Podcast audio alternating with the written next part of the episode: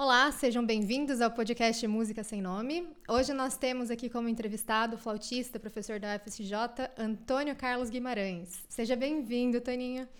Pode se apresentar um pouco para gente? Sim, Heloísa. Ah, muito obrigado, obrigado, Otávio. Ah, obrigado a vocês por esse convite. Ah, fico muito honrado de estar aqui com vocês e parabéns pela iniciativa. Iniciativa linda, novas pessoas que possam compartilhar seu, a, sua vida na música e conhecer seus conhecimentos com outras pessoas. Né? Eu sou flautista, sou professor de flauta da Universidade Federal de São João del Rei, ah, ensino várias disciplinas além da flauta. Sou apaixonado por música desde criança, me tornei músico porque eu não não me via fazendo uma outra coisa, não é mesmo? Eu sou de São João del Rei, Minas Gerais, estudei em Belo Horizonte, estudei no exterior, fui um músico de orquestra e ah, depois comecei uma carreira como, como professor universitário, primeiro na Universidade do Estado, na UENG, depois na UFSJ.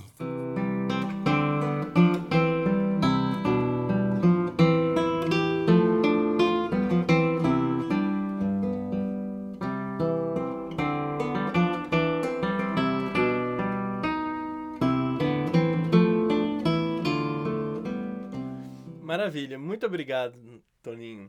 É, bom, primeira pergunta que a gente tem é, Toninho, como professor da UFSJ, uma das disciplinas que mais me marcou no curso de música, eu sou, sou fui aluno, né, com muita felicidade do curso de música da UFSJ, é, foi a disciplina de autogestão profissional em música, por ser algo pouco trabalhado dentro da academia, né? Você poderia nos contar como foi o processo de criação dessa disciplina e qual que seria essa proposta para os alunos?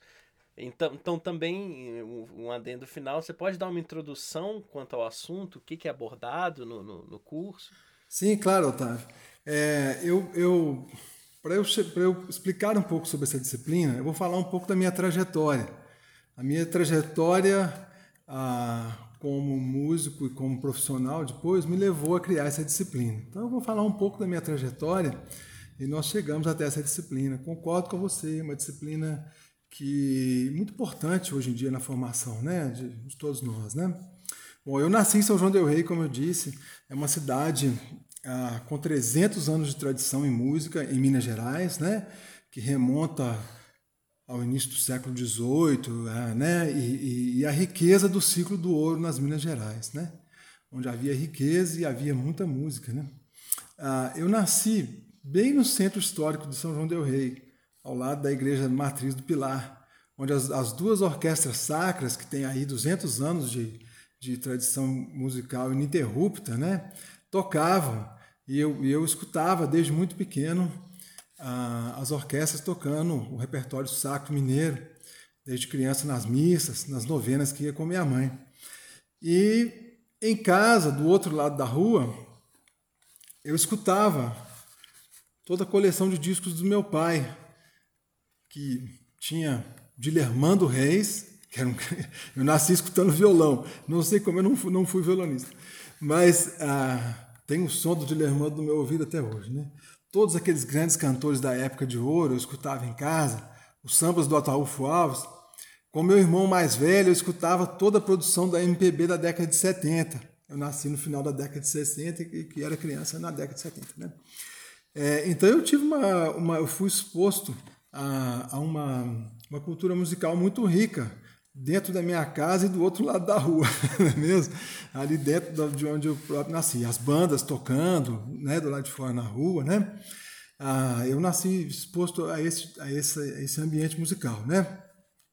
Em 1980, a Fundação Roberto Marinho abriu um, um curso para formação de músicos dentro da Orquestra Ribeiro Bastos, que é uma dessas orquestras amadoras, né, que fazem a, a música sacra em São João del Rei.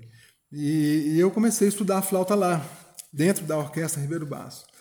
E com seis meses de flauta, entrei para tocar dentro da orquestra e aprendi lá dentro, né? E numa instituição como essa, você aprende, aprende enquanto faz. E a gente aprendia lá fazendo. Chegava às vezes lá, tem um solo aí para você tocar. Sentava lá e tocava o solo. E aí você ia aprendendo ali, né? E nessa mesma época, vários dos meus colegas é, que eram da minha idade, todos tinham 12, 13, 11 anos, nós é, nos unimos e, e, tocávamos juntos, né? Vários deles, né? Que hoje vários são profissionais, né? A Salomé Viegas, que é professora de flauta aqui no nosso conservatório de São João del Rei, a Maria Amélia Viegas, que é professora na UFSJ, o Abel Moraes, que vocês entrevistaram, que é nosso professor também, que é daqui, né? A Lígia Fisch, que é professora de violino no conservatório, né? Logo depois, nos anos depois, o, o, Marcelo Ramos, que é maestro, também morava na mesma rua, apareceu também, né? E esse grupo era um grupo que tocava muito junto. A gente tocava uh, vários tipos de repertório, preparávamos concertos que tocavam para os amigos, preparávamos é, repertórios que, que, nos serviam nos eventos e tocávamos em casamento, ganhando algum dinheiro também, isso muito novo ainda, né? E ali surgiam os, os, os a, a, prática do arranjo, a prática do ensaio, ali naquele grupo ali, né? E, e ao mesmo tempo tocávamos nas orquestras, e às vezes até sobrava tempo para uma serenata à noite, né? Então ali foi uma formação para mim, né? Quando eu tinha por volta de 16 anos, eu conheci a Odete Ernest Dias, uma flautista maravilhosa, né? Que veio da França, que mora no Brasil há muitos anos, hoje já está nos seus 90 anos, né? E a conheci aqui em São João del Rei, durante a novena do Carmo. Ela estava lá e eu conheci ela. Que me levou para fazer o curso de Brasília, em janeiro. Comecei a frequentar o curso de Brasília, comecei a frequentar o curso de Teresópolis, que existia na época, lá com o Celso Fontes Eloga, né? E aí, nesses cursos de férias, eu vislumbrei que talvez gostar, gostaria de, gostasse de me tornar um, um, profissional de música. Ah, era uma paixão tão arrebatadora na música que eu, eu pensava que não sobreviveria sem aquilo, né? E que também não haveria espaço para uma outra coisa na minha vida. Era uma questão de espaço. Dentro de mim não haveria espaço para fazer uma outra profissão. Era aquilo. Eu acho que é uma decisão que todos nós tomamos, né? Tanto você, Otávio, quanto você, Luiz, certamente tomou uma decisão por aí, né? É, é, é a música que nos faz ser músicos, né? Ah, e nessa época também eu conheci meu, meu, meu professor de flauta, o Arthur Andrés, em Belo Horizonte, que foi do, do grupo Acti, né, toda a sua trajetória, um grande flautista.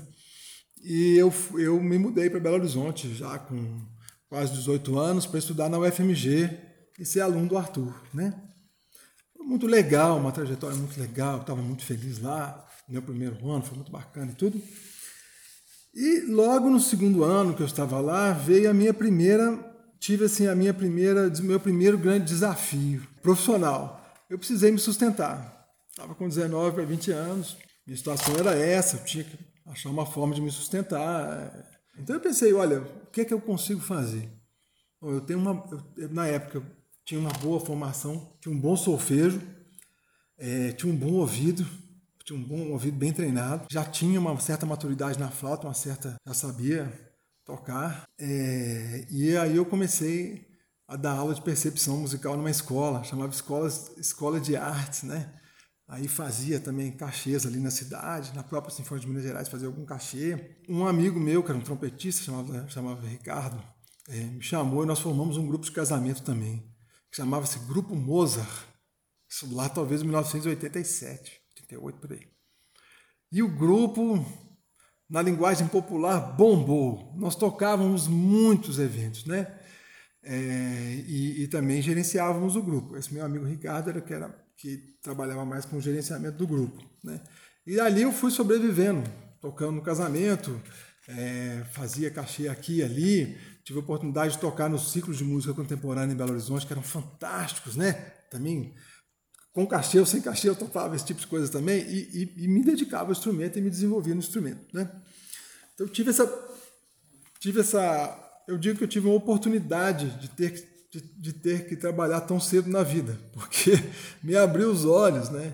Ah, mas eu nunca, eu sempre, eu sempre, eu nunca deixei de estudar meu instrumento, nunca deixei de desenvolver música e, e ter um trabalho laboral ao mesmo tempo, né? E essa foi a minha, a minha primeira experiência com, com o trabalho, né? Que, que interessantemente foi, fruto do que eu aprendi em São João del Rei quando adolescente. O que eu fiz com completo amor com a música e me serviu para trabalho logo mais tarde. Né? Ah, depois, quando eu já estava no final do curso da UFMG, eu tinha 22 anos, abriu uma vaga de técnico músico na orquestra da Universidade Federal de Minas Gerais. A Federal de Minas Gerais mantém uma orquestra que tem um corpo de técnicos, né? A UFRJ também tem, a Federal da Bahia também tem. Eu consegui passar nesse concurso, eu consegui a vaga, né? Eu estava acho com 22 anos. Um ano, dois anos depois, mais ou menos, surgiu a oportunidade de eu ir para os Estados Unidos estudar. O professor Tadeu Coelho é, tinha uma bolsa para um aluno da América do Sul e eu ganhei essa bolsa. Aluno do Brasil, aliás, eu ganhei essa bolsa, né? E fui para lá um tempo, né? Para fazer meu mestrado. Aí, no, no, primeiro ano, a bolsa acabou, né? A bolsa por ano, a bolsa acabou. Aí foi, foi de novo um outro desafio, né? Eu fui trabalhei durante um verão inteiro no Instituto Latino-Americano, Latin American Institute, né, da Universidade do Novo México, New Mexico, Albuquerque, né, onde eu fazia meu mestrado. E lá eu organizava os CDs de música brasileira. Mais uma vez, o que eu escutei em casa, quando criança e adolescente, a música brasileira toda que eu escutei, me, me deu conhecimento para organizar esses CDs. Depois eu ganhei uma bolsa da CAPES para continuar o curso. Né? Mas foi na metade do curso, que uma professora do, do, do, do curso, chamada Nancy Usher, que era uma grande violista, é, ela é professora na escola, diretora da escola, ah, ofereceu um curso chamado Professional Colloquium, como se fosse um colóquio profissionais para músico. Eu achei aquilo fantástico, achei que legal isso, vou fazer. E me matriculei no curso, era um curso para, os alunos de pós-graduação. Foi uma experiência fantástica. Ela trouxe, ela trouxe diversos músicos que eram nas suas naturezas profissionais também diversos, né? E essas toda semana vinha um, um convidado. Então, uma semana vinha um músico que tocava na orquestra. Na outra semana vinha um músico que havia é, aberto uma cafeteria com um teatro do lado. Era um empreendedor em música, né? É, ela trouxe até um, uma pessoa que tocava na rua, sabe? E ela trouxe uma variedade incrível. Tipo, uma pessoa que era educador musical, mas que dirigia uma rádio, um, um programa de rádio, de música na rádio, né? Eu achei aquilo fantástico. E ela também escreveu um livro é, pioneiro na área também chamado Your Own Way in Music, né? Seu próprio seu próprio caminho na música, né? E, e as nossas conversas eram incríveis. Ela ela ela eu lembro que uma das atividades ela nos fazia ler o jornal, o New York Times e marcar assuntos que nos interessavam.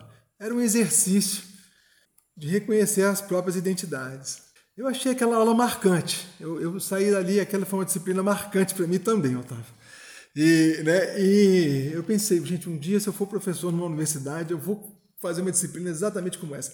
Por, porque, primeiro, me fez me fez pensar no meu passado próximo, que aquilo que eu fiz era o que todo mundo fazia, não é mesmo?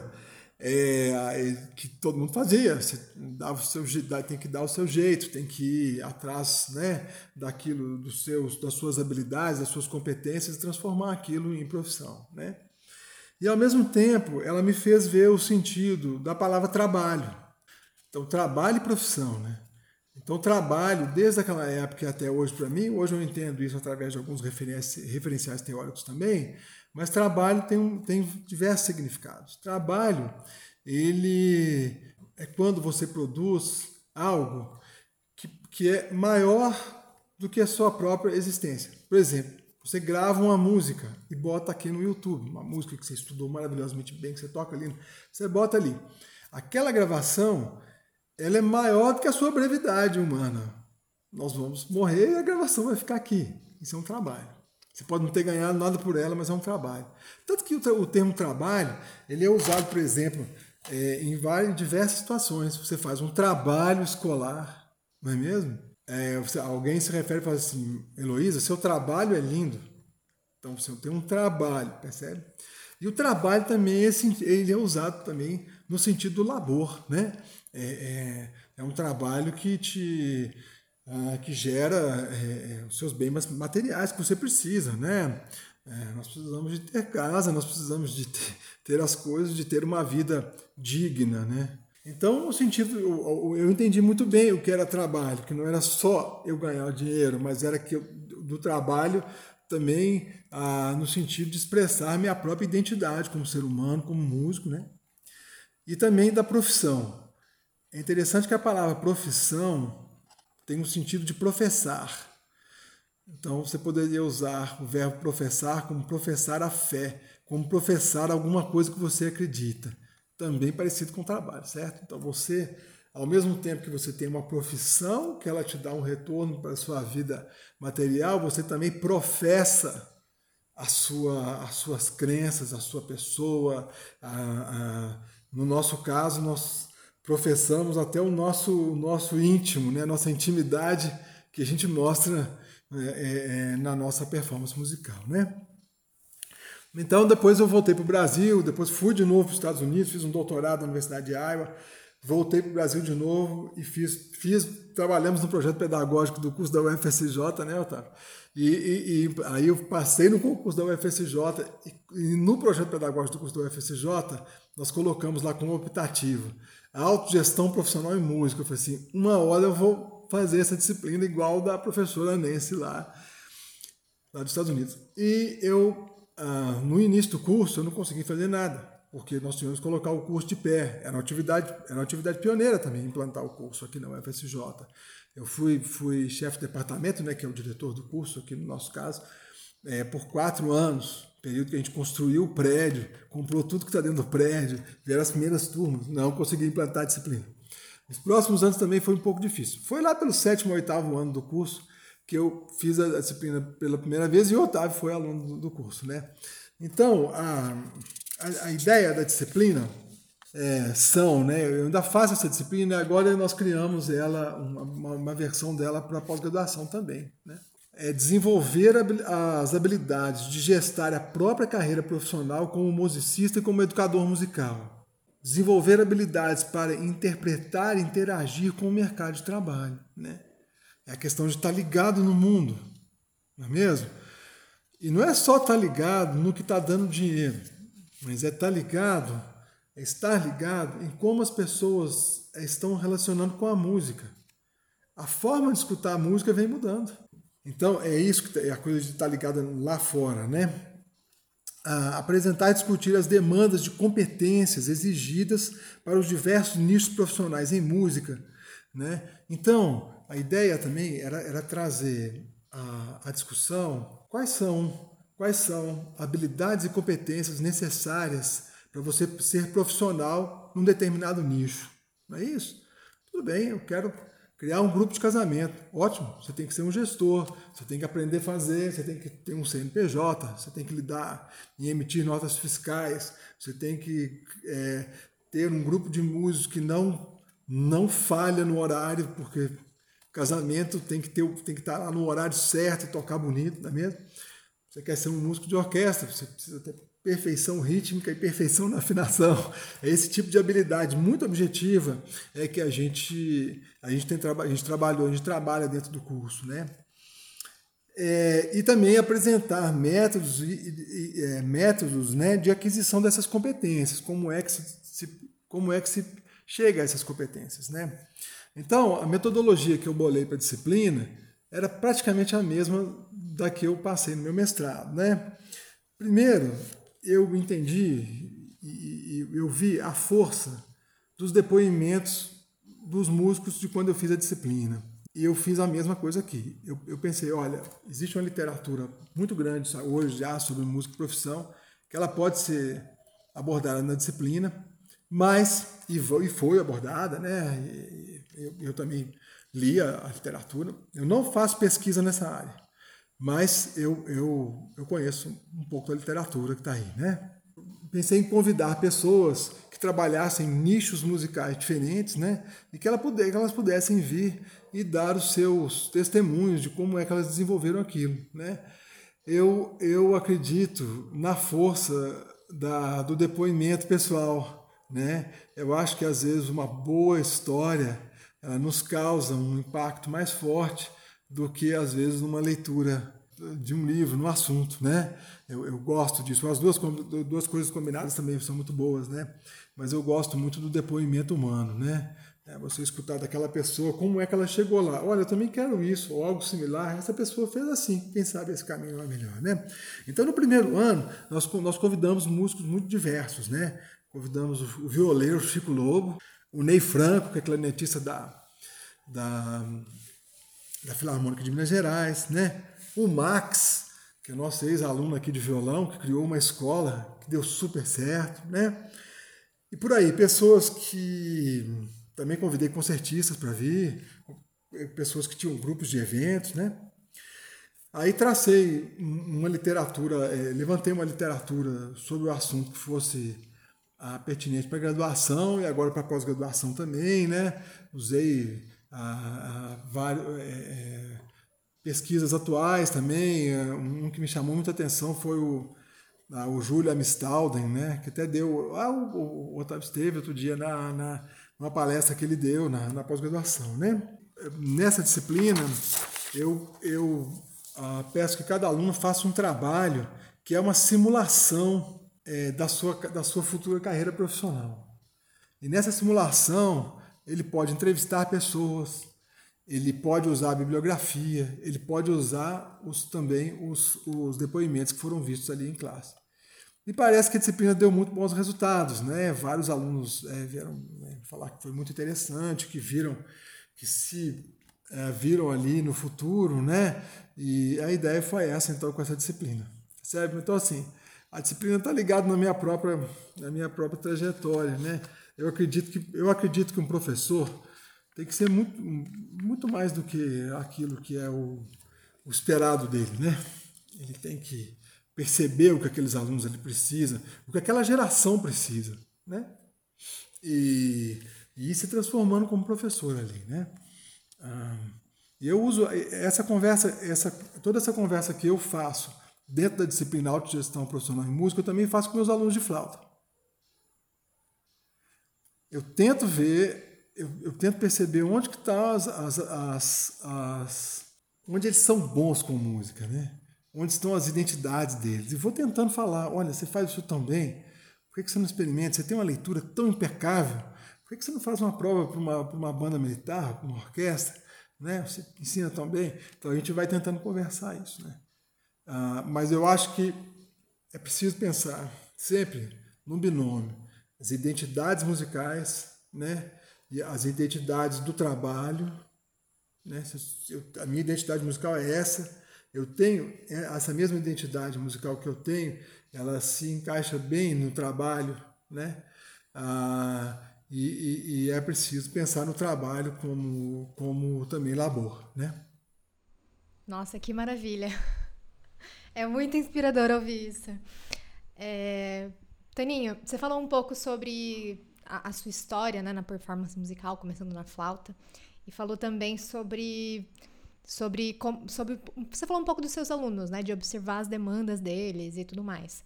No, no caso, mais.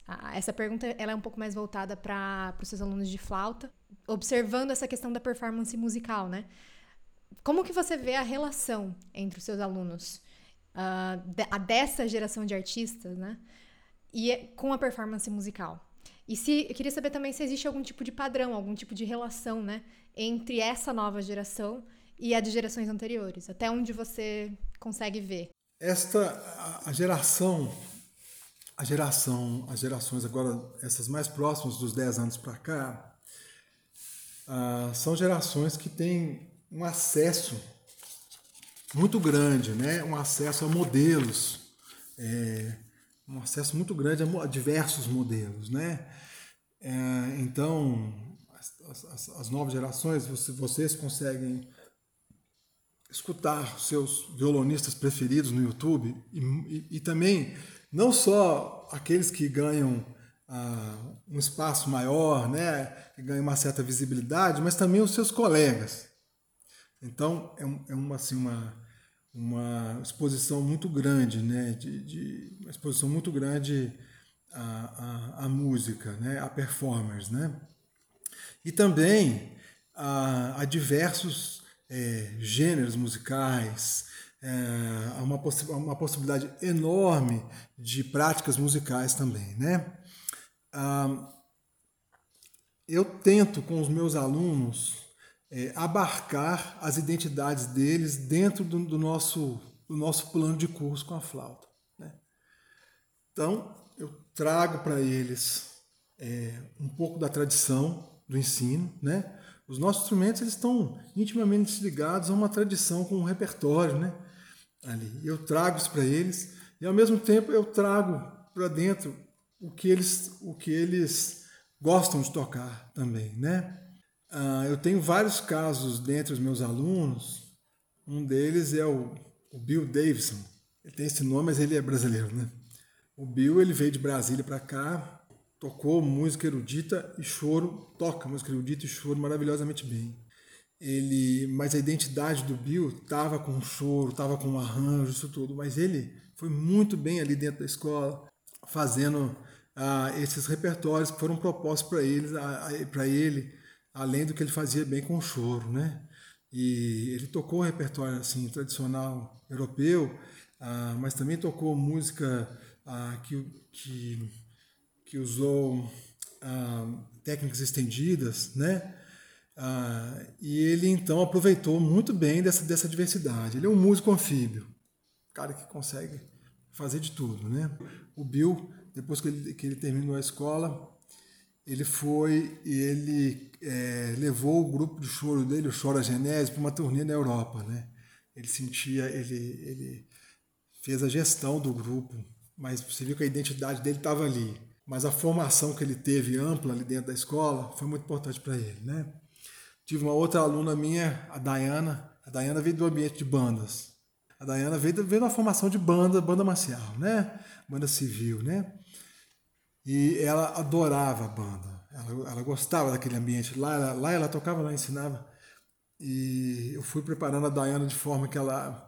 Eu fui preparando a Dayana de forma que ela desenvolvesse habilidades como leitura muito boa, diversas habilidades que pudessem levar a um emprego em uma banda. E hoje é isso que ela faz. Né? Mas também ela fez um repertório diverso, ela tocava choro super bem. No final do curso, eu descobri que ela tocava saxofone e tocava repertório para popular e improvisava maravilhosamente bem. Mas eu não sabia disso até três anos de aula. Né? Eu vejo essa geração com, com um universo ah, musical muito amplo, onde ela pode é, se, se influenciar né?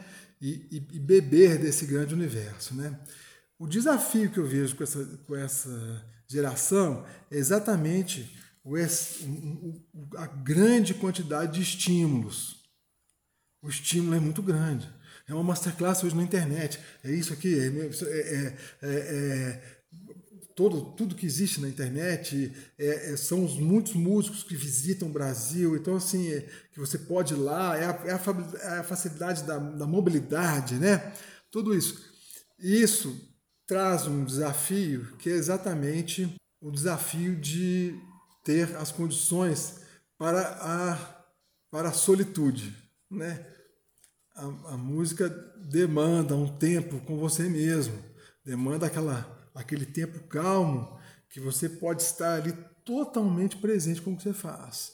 É preciso que você tenha aquele tempo que o relógio pare e que você fique ali com a música, com o seu instrumento e que você, e que você se escute, que você desenvolva uma escuta muito é, é, metaforicamente afiada, né? afinada, né?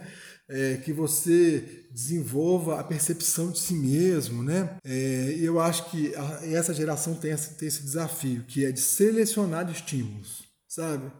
É, selecionar aquilo que você quer fazer, se dar o tempo daquilo ali e fechar a janela e deixar o mundo lá do lado de fora quando, quando for preciso. E, especialmente nessa fase inicial, é uma fase que a gente precisa muito disso, né? É, o desenvolvimento das habilidades, né? tanto das habilidades da escuta, mas especialmente das habilidades motoras com o instrumento, né? Ah, o treinamento do corpo, né? ele precisa de tempo, ele precisa de repetição e especialmente ele precisa da sua presença. Você tem que estar ali. Né? A minha geração, que tinha 20 anos a 30 anos atrás, ela tinha um pouco do contrário disso. A gente tinha, eu por exemplo, quando fui para o FMG, em Belo Horizonte inteiro só tinha uma pessoa que tinha gravação da sonata do Prokofiev para flauta. Então, ele fazia, era meu professor, ele fazia fita cassete para todo mundo. E eu me lembro de ter estragado a fita cassete de tanto escutar. Não tinha gravação, né? Nós tinha, eu tinha aqui, quando criança, a, a, felicidade de ter uma loja em do Rei chamada Palácio da Música, que o dono tinha o catálogo Swan inteiro. Então ali eu também aprendi muita coisa. Belo Horizonte tinha gramofone. E, mas é, a gente não tinha com frequência, nós não tínhamos com frequência é, professores vindo de fora da Masterclass para gente. Associação Brasileira de Flautistas, quando foi criada em 95, mas isso eu já era isso foi um pouco depois para mim, né? É, ela fez um, um, trabalho incrível no Brasil, depois eu vou falar um pouquinho disso. Eu sou, eu sou da, da, da, diretoria da Associação Brasileira de Flautistas já há 12 anos, né? Faz, a gente faz um trabalho parecido com o que vocês fazem no violão, né? Mas, então, a nossa, a nossa geração lá atrás tinha esse, essa, esse problema. A gente tinha menos acesso, mas a gente tinha mais é, um mundo mais propício para se concentrar. Qual é o melhor, qual é o pior? Não sei dizer, eu acho que nenhuma das duas é melhor ou pior. Tem o desafio do movimento, do momento, não é mesmo? É o desafio do momento nosso, é esse, né? Esse desafio não é só para vocês que têm hoje na faixa entre 20 e 30, também é para mim que estou nos 50 não é mesmo? Eu não parei de tocar flauta, eu estou aqui, não é mesmo? E, e, eu tenho que eu tenho que desligar tudo para entrar ali dentro, estudar. Mas não é, é né? Ah, ah, para mim o estudo do instrumento é algo que tem que ter um envolvimento, né? Eu eu às vezes gosto de escutar outra pessoa antes de estudar, por exemplo me faz esquecer de mim mesmo e me, e me dá outras possibilidades, né? Mas eu preciso ter a calma para fazer isso, né? Então eu tenho meus momentos. Eu mesmo estudo meu instrumento todo dia, bem cedo, na parte da manhã, antes do meu menino acordar. Que quando ele acorda e quando eu começo a trabalhar, a vida já é outra, né? Mas é, é, uma, é, um, é um trabalho, né? É um desafio achar esses momentos nos dias de hoje, né? A pandemia está sendo bom para alguns nesse sentido, mas também alguns dos meus alunos é, eles têm tido muita dificuldade de estudar durante a pandemia. Estão todos dentro de casa, é difícil pegar o instrumento ali e estudar. É, é, é, um momento que a ansiedade de todos nós subiu um pouco, né? E, enfim, mas são desafios de épocas diferentes, né? Cada um aí com as suas vantagens. Não sei se eu respondi bem, mas. Respondeu sim, muito obrigada. Acho que ficou bem claro. É, a gente faz um quebra-gelo assim no meio, que eu acho que pode ser um pouco desafiador, mas pode ser bem legal. É, às vezes a gente faz alguma coisa com uma pegada meio nomeie três pessoas que te marcaram, mas hoje a gente quer pedir para você, né, nomear uma obra, uma para alguma que te, uma que te deixe feliz, eufórico, aquela sensação, né, que te joga para cima, e a outra que te traz um certo sentimento mais introspectivo, né, aquela coisa de alguma lembrança, alguma, algum, alguma sensação de nostalgia. E aí você pode, sim, só nomear, só falar qual é. E aí a gente e os ouvintes, a gente busca no YouTube para assistir, para ouvir. Né? Uma peça que me deixa eufórico. Primeiro, assim, é muito diferente estar eufórico tocando e de estar eufórico escutando. eu estar eufórico tocando até atrapalha, para mim, né? Eu estou muito envolvido, mas, eu, mas assim, adoro tanto tocar quanto escutar o Assobia a Jato do Vila Lobos. Peça fantástica. O Vila Lobos era um cara ligadão, né? Acho que a metáfora perfeita é essa, né? É uma peça incrível, tanto de tocar quanto de escutar, né? E também a partita para flauta sol do, do bar, em Lá menor. É uma peça é, vibrante, apesar de ser em tom menor, ela é vibrante, é ela, é tão difícil, é tão difícil quanto um concerto moderno. Ah, e uma dificuldade muito diferente, é uma dificuldade de você conseguir escutar a obra enquanto toca, né? A, harmonia muda tão rápido é, e tudo, mas aquela peça eu acho vibrante, eu acho ela incrível assim. Então essas duas peças para mim elas são espetaculares. Eu subi a jato flauta violoncelo e a partita do bar em Lá menor. Interessante, né? Ó. É, eu, eu, quando eu escuto Lua Branca, para mim me traz muita saudade da minha, da, da, minha infância com meu pai, escutando música com ele em casa. Essa peça me, me, me traz muito. Ele gostava muito, cantava essa música o tempo todo. E eu, me lembro muito, adorava, eu adoro essa música. Tem uma gravação minha e da minha esposa, um arranjo que a gente fez para flauta e violoncelo aí no YouTube. A mesma peça que me traz euforia do bar me traz também introspecção. A partida em Lá menor faz as duas coisas para mim. Interessante, né? Não tinha pensado nisso. Me bateu isso agora. Na hora que você me perguntou, eu falei, gente, a partida faz o mesmo para mim. Né? O bar é um compositor.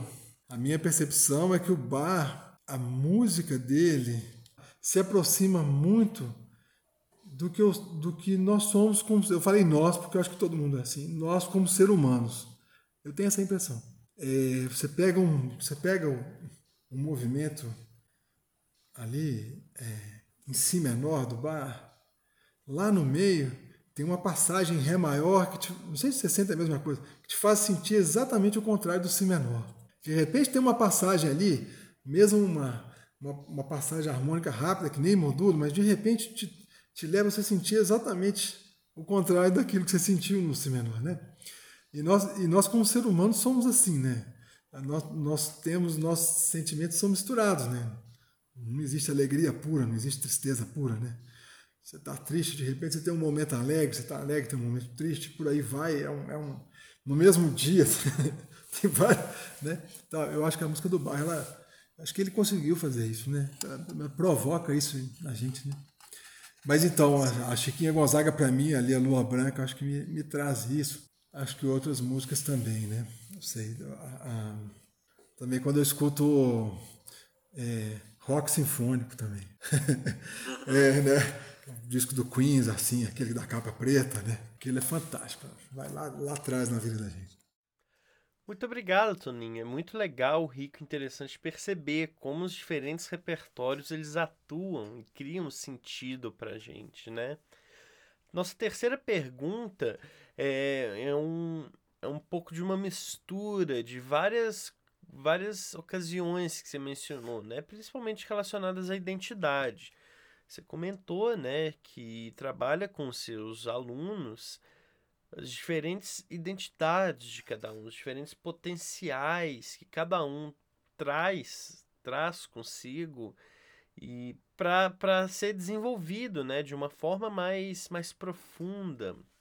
E você comentou também que teve uma formação bastante diversa, né, de orquestras amadoras que tocam música barroca mineira, né, uh, repertório contemporâneo, como foi o caso de, de alguns eventos em Belo Horizonte.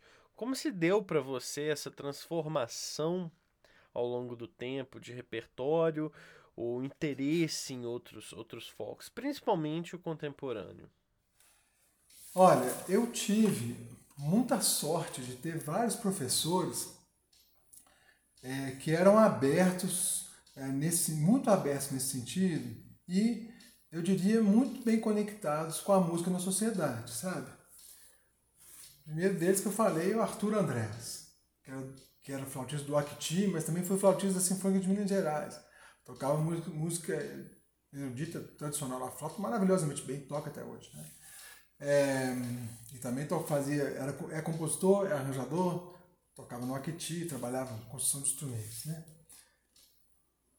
Odette Ernest, que veio da França, tocou a, a música erudita a vida inteira, mas também está em muitos dos discos das gravações aí do, do, da MPB na década de 70, 60, né, no Rio. É, né? Ela, ela e, e, se tornou uma, uma chorona, aprendeu a tocar choro no Brasil.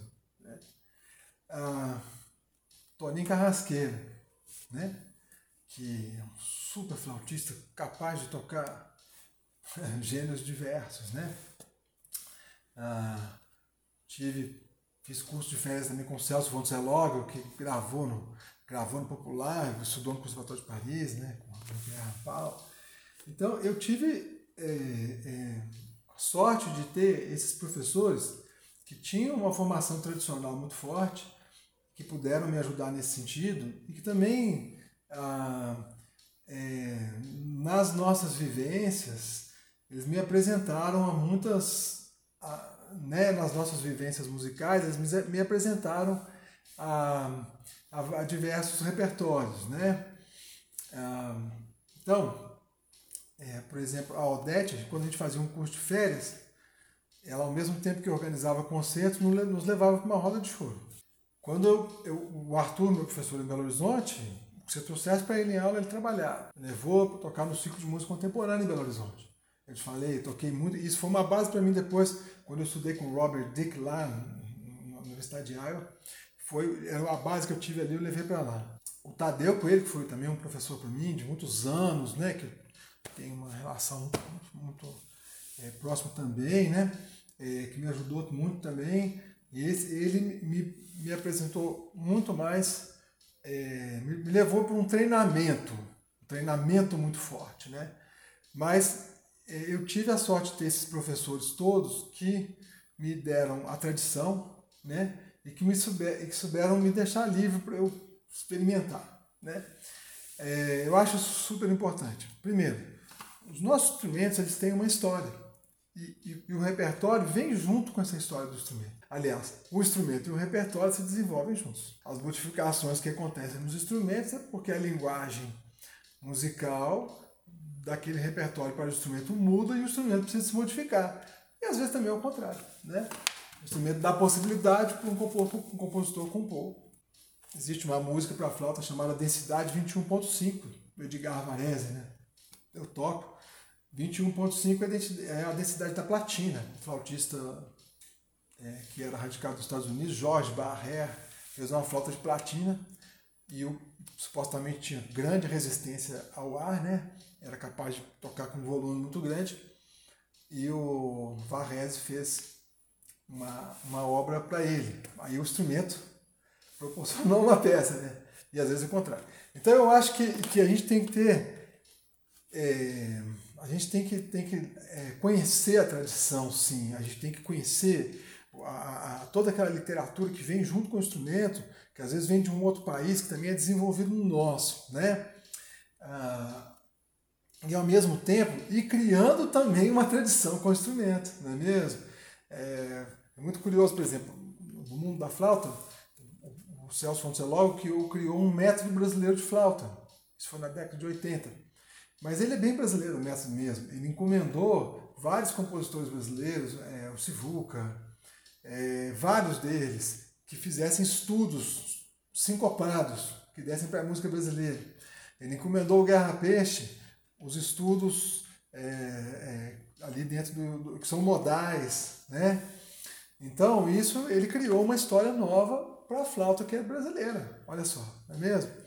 Então ah, com, os, com os meus alunos e foi assim comigo e com os meus alunos eu tento fazer o mesmo. Eu acho que a gente tem que é, a gente tem que usufruir e aprender com aquilo que foi feito e que é com aquilo que nós estamos fazendo eu, eu, eu gosto muito da palavra identidade, das identidades musicais. Falei essa palavra várias vezes aqui hoje, né?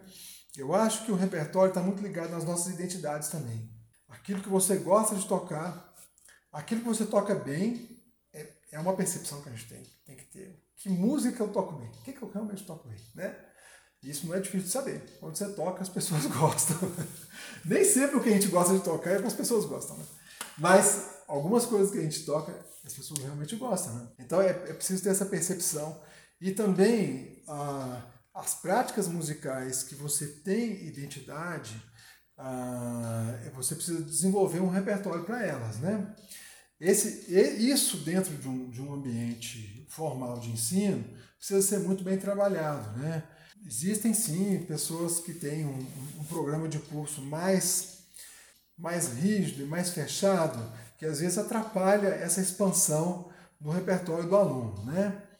É, isso eu acho que é hora de, de abrir, né? Eu tenho uma aluna minha no mestrado na UFCJ que ela está estudando, é, ela está estudando os componentes do currículo da flauta transversal nos cursos superiores em Minas, né? Então a ideia é saber do, do, do trabalho dela, Larissa da, Larissa da Costa Novo, né? A ideia é ela entender, ela compreender um pouco mais se o que a gente ensina tem ressonância nas práticas musicais da comunidade. Então, acho que isso é super importante, não é mesmo? É super importante. Acho que ah, preciso aprender o repertório tradicional, é preciso aprender novos repertórios, é preciso aprender o repertório que o aluno tem interesse também e aquele que especialmente que ele vai usar, não é mesmo? Aquele que ele vai usar, né? Ah, quando a, quando a gente pensa um pouco do contrário, quando a gente pensa, não, não o contrário, mas de um outro lado, né? É a música como função na sociedade. Né? Tem o Alain Merian, que estudou isso, tem outros agora, na década de 60, tem outros que estudaram agora. Né? A música tem muitas funções na sociedade que tem que ser feitas, que tem que ser ah, executadas por músicos. Elas têm que ser feitas por músicos, né? Quando se hastia uma bandeira, tem que ter um tocando o hino nacional. Isso é feito por músico. Isso é performance musical. Quando uma cidade, uma cidade histórica, a procissão passa, tem que ter uma banda tocar. A banda tem que ser é por músico. O baile tem que ter músico tocando. É músico tem que tocar, certo? É, a música de concerto, a apreciação estética, também é um músico tocando, né? E todas essas funções têm que ser preenchidas por músico, né? E eu acho que a escola tem que dialogar com isso, não é mesmo? É, tem que dialogar com, com essas funções todas, né? Ou com algumas, né?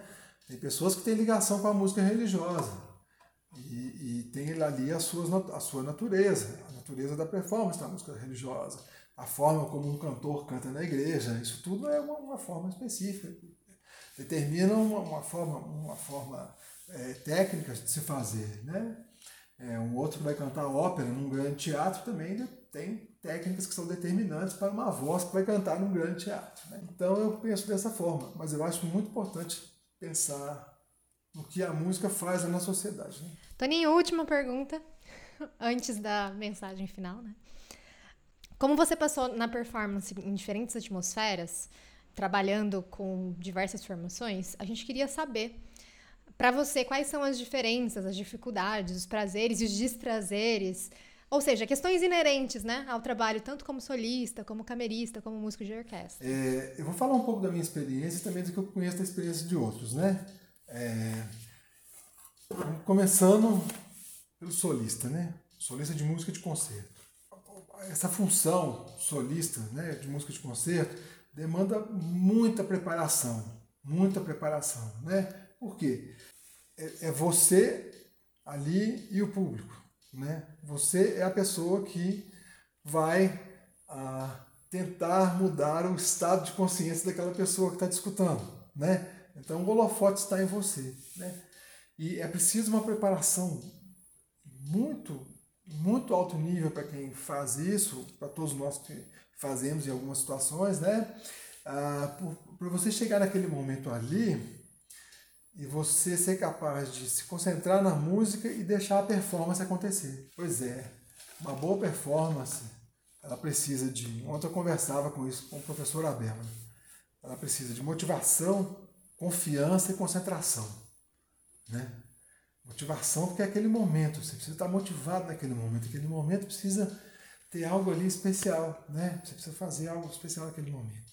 Precisa ter confiança. Confiança é construída, né? Você constrói a confiança. Você, você, você constrói ela no longo prazo. Né? A Heloísa que sobe ali no palco, o Otávio que sobe no palco, o Toninho que sobe no palco, não é só daquele momento, é dos seus 20 anos de estudo. Então você precisa ter confiança e por dentro da confiança passa a dúvida. Porque por mais preparado que você esteja, na performance existe um elemento temporal. Não pode acontecer agora, vai acontecer daqui a duas horas na hora que eu entrar no palco. Então lá no palco pode ter um deslize, pode ter uma desconcentração onde você não, não, não, não sabe. E é quase que certo que vai ter um erro. É então, é quase que certo, né? E isso tudo faz parte da confiança. E a concentração é a presença, né? Eu estou ali, eu estou ali, eu consigo me transportar para aquele momento, né? Que é uma dificuldade do mundo moderno, né? Eu acho eu acho, no mundo moderno, difícil a gente ser presente às vezes. Às vezes tenho que concentrar ficar presente. Tem, tem, aliás, eu tenho que treinar ficar presente naquele momento. Né? Então, é, e eu acho que a preparação tem que incluir a própria performance. Né? se você for olhar um grande cantor como Milton Nascimento, quantas vezes ele cantou Maria Maria no palco, né? Ele sabe a sensação de estar ali, possivelmente, né? Não perguntei isso para ele, mas ele possivelmente sabe, né? Ele faz muito bem no palco. Né? Quantas vezes um, um, grande violonista aí que vocês gostam tocou essa é, do repertório tradicional do violão, né? Então a própria performance precisa ser um treino, né? Então é isso. O camerista, eu adoro fazer música de câmera, né? Adoro fazer, fiz muito na minha vida, é, em várias situações, faço até hoje. O repertório, a música de câmera tem uma coisa muito legal. Todas, to, todas as, as outras, todas essas modalidades que falamos aqui também tem, mas a música de câmera tem uma coisa muito legal que você é, divide aquele momento com, com colegas e às vezes com amigos, né? Não é mesmo? E, e, isso é muito bom, né? Isso é muito bacana ali. Você está ali presente. Eu acho que a grande demanda da música de câmera é que uma coisa boa é que você divide o, o, o holofote. O holofote agora está iluminando cinco pessoas, não só você. Então, é, é, a, a, a, responsabilidade ali da música está com, com algumas pessoas, né? Agora, a, o desafio é que na música de câmera você precisa conhecer muito bem todo, todo, toda, todas as vozes que estão ali na composição. Eu, eu a, uma saída que eu achei muito boa, eu estudo. Vamos dizer que eu vou tocar, sei lá, uma música para flauta, violoncelo e piano, o trio do Borislav Martinuk, que é super difícil, né? Eu, quando toquei essa peça, já toquei essa peça várias vezes com várias pessoas. Eu aprendi a parte do piano e do violoncelo de ouvido. Escutei, escutei, escutei, escutei, me obrigava a não ouvir a partitura. Foi uma forma que eu, que eu achei da minha cabeça para eu saber a parte dos outros instrumentos da forma como eu vou precisar na hora de tocar.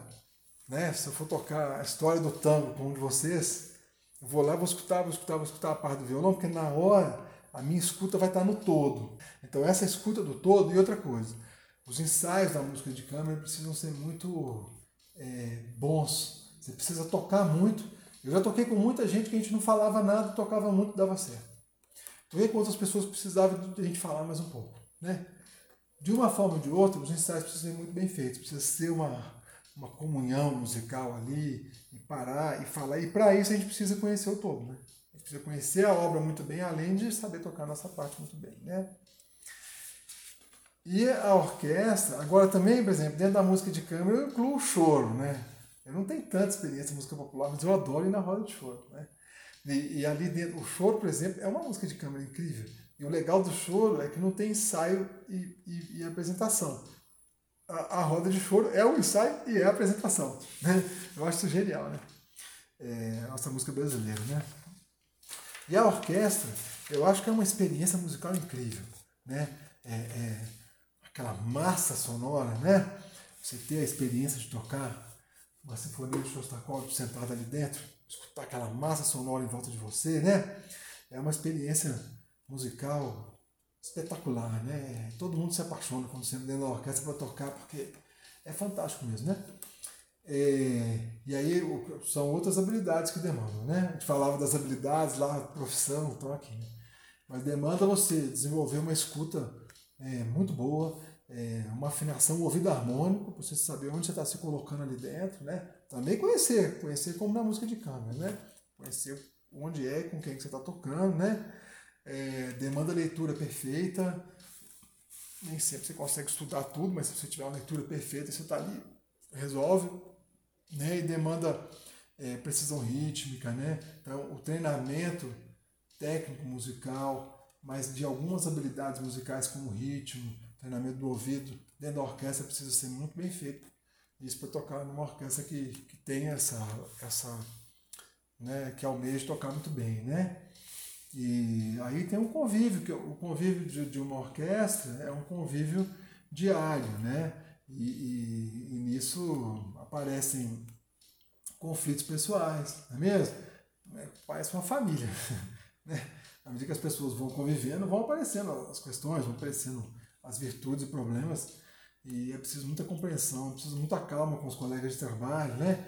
Às vezes numa situação ali que a adrenalina está alta, é a hora que tem que ter mais calma da forma como você fala, a forma como você interage, né? Mas definitivamente é uma experiência musical muito rica, né? Muito rica, né? tanto para escutar quanto para tocar. Né? Maravilha. Toninho, muito obrigada pela presença. Para finalizar, a gente pede que você deixe uma mensagem final para, né, pode, pode ter a temática que você quiser, a temática que você preferir.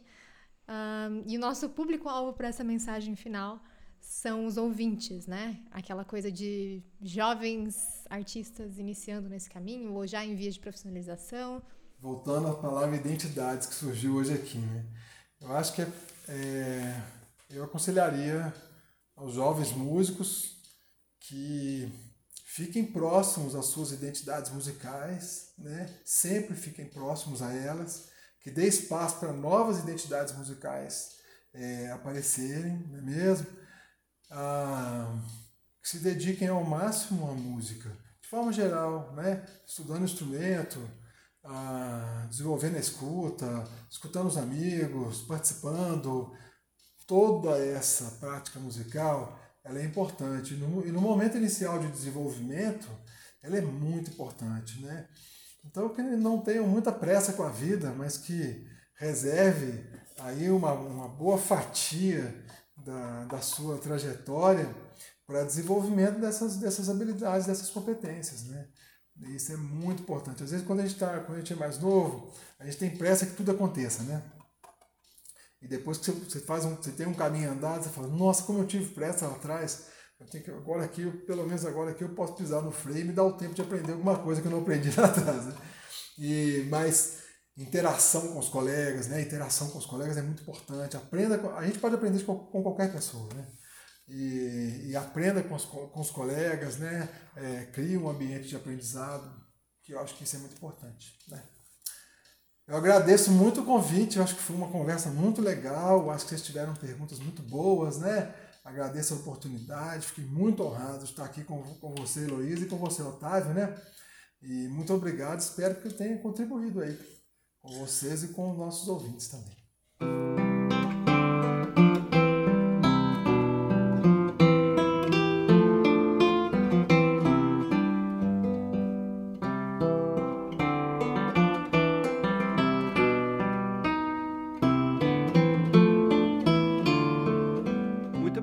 Toninho. Nós é que agradecemos. A gente está muito feliz com essa entrevista. Estamos muito contentes de tê-lo aqui conosco nessa conversa que foi extremamente rica, Sim. como sempre, né?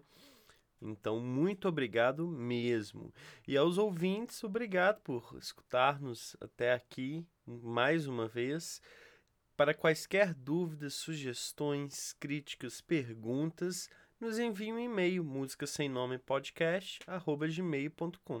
Até a próxima e fiquem ligados nas nossas redes sociais e nos serviços de streaming Anchor, Spotify, Apple Podcasts, Google Podcasts, entre outros. Salve esse podcast e envie, amigos. Um abraço.